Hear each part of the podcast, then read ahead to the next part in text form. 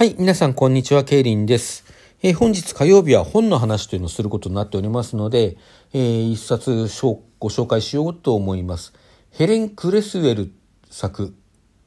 えー猪熊陽子役、村は大きなパイ作り。こちら岩波書店から出ている本ですね。児童文学です。で、えー児童文学対象年齢はねそうね小学校中学年ぐらい34年生ぐらいからなら読むことができるんではないですかねそんなに分厚くはないというか、まあ、むしろ薄い方ですね薄い方だし、まあ、中身もそんなこう難しくはないですねでこの本ねタイトルの通り村を挙げて大きなパイを作るというだけの話なんですけどもまあそうは言ってもキャラクターもいればストーリーもあるわけでね。主人公がグラベラ・ローラーという一人の女の子です。この女の子の、えーお家はですね、パイ作りの職人の一家なんですね。代々続く由緒あるパイ作りの職人一家です。えーお父さんがアーシー、お母さんはジェム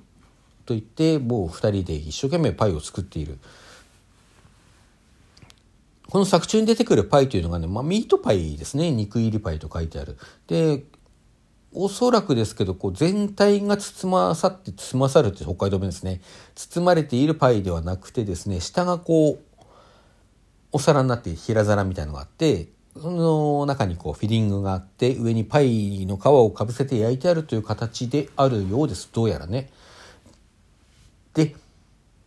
この主人公のグラベラちゃんグラベラローラーちゃんは、えーそのパイ作りの一家に生まれたことに不満を持っているわけではないし将来自分もパイ作りに携わることになるということについてはまああの納得もしているで実際にこうパイを作ることになるとねパイの話になると熱く血がたぎるというねまあそれはあ遺伝なのか環境なのか分かんないけども、まあ、そういう太刀をすでにしているっていうような描写がありまして、まあ、その一方でこう女優に憧れてたりもするんですけどね。うん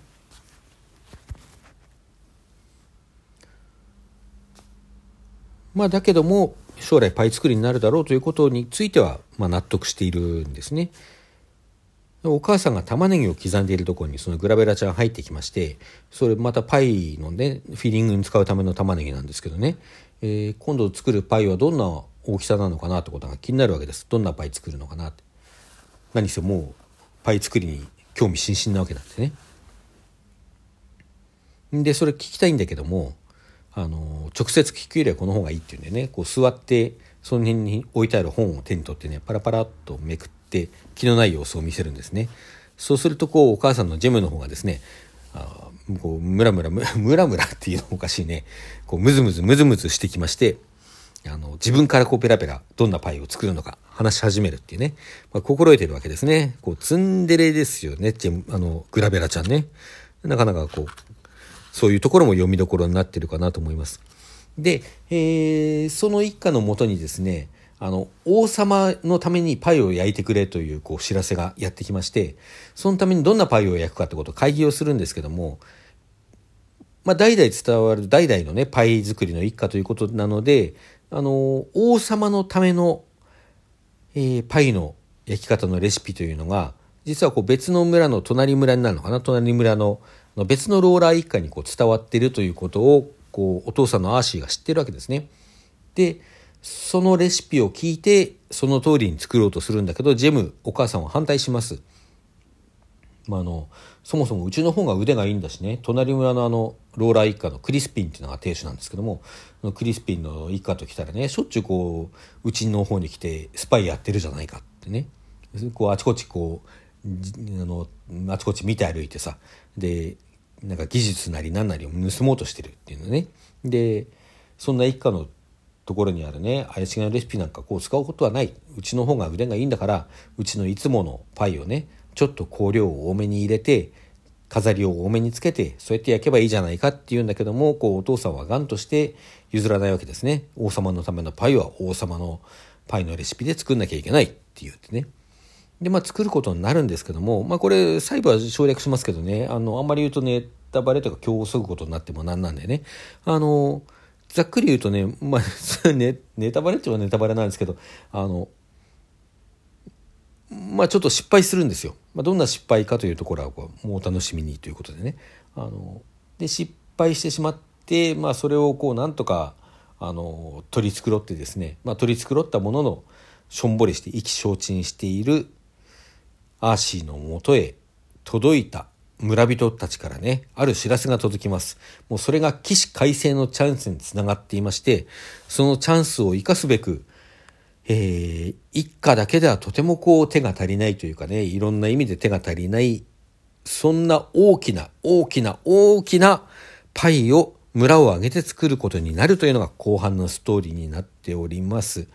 で、そこにですね、先ほども出てきたあのクリスピン一家なんかがね、こういうスパイによこしたんじゃないかという、そこの息子の話ですかね、そういう話がいろいろ絡み合いまして、まあ、ただ、後半の読みどころはそれよりも何よりも、その大きなパイの描写ですね、その大きなパイを作るための材料とか、あと、道具ですよね。道具だとかそういうものをこうどうやって用意してどのようにこう運んでいくのかというような話。ここがもうそこ読んでるだけでね、まあ、報復絶倒というわけにはいかないかもしれないけどもすごく面白い。とにかくあれですねちょうどこの間、えー、私たびたび言及しております、えー、文筆家の牧村麻子さんの「あなたのお耳の秘密基地」というラジオトーク番組がございますがその関連でしていた生配信の方ですね。そちらでですね、牧村さんおっしゃってたんですが、あの、あまりにも巨大なものっていうのはね、上気を逸して巨大なものっていうのは、ちょっとこう、笑いを誘うようなところがありますよねっていう話をされていたんですね。まあ、それで、その時にもこの本の、えー、ご紹介させていただいてるんですけども、うんまあ、例えばあれですよね、そんやっぱりその時に話してたことですけど、あの、インデペンデンスデーのこう巨大なマザーシップとかですね あの天を覆い尽くすばかりの。あとはあの「スター・ウォーズ」の「スター・デストロイヤー」とかさこう頭上をこう通過していくんだけども行っても行っても行っても行ってもこう何？あの一点投資のこう消失線が消えないっていうね向こうの端が見えてこないっていうそういう巨大さだとかさ。あと現実の建物でもあの、晴海のビッグサイトなんかあれ笑える大きさだと思うんですけど、どうですかね？こう上にのしかかってくるようなさ、形もしているし、まあ、やっぱりこう、すごい大きなものっていうのはなんでこりゃっていうこう、笑うか、あっけん取られるかみたいなね、ところがあるわけなんですが、まあそういうところをですね、こう、ちゃんと細部にわたって描写しているというのが後半の読みどころになります。あれですよね、えっ、ー、と、同じくやっぱり岩波から出てる児童文学であの宮崎駿監督かどうかジブリアニメの「仮暮らしの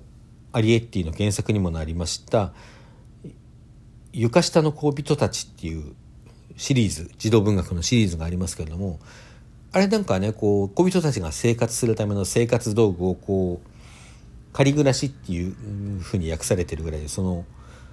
なんでしょうね、人間たちの持っているこう小さい道具とかをこう上手に小人たちのね道具に流用して使うわけですよ。カップは何何とかをこうコーヒーカップにするとかさなんかそういうようなねあのそういう細かい描写があの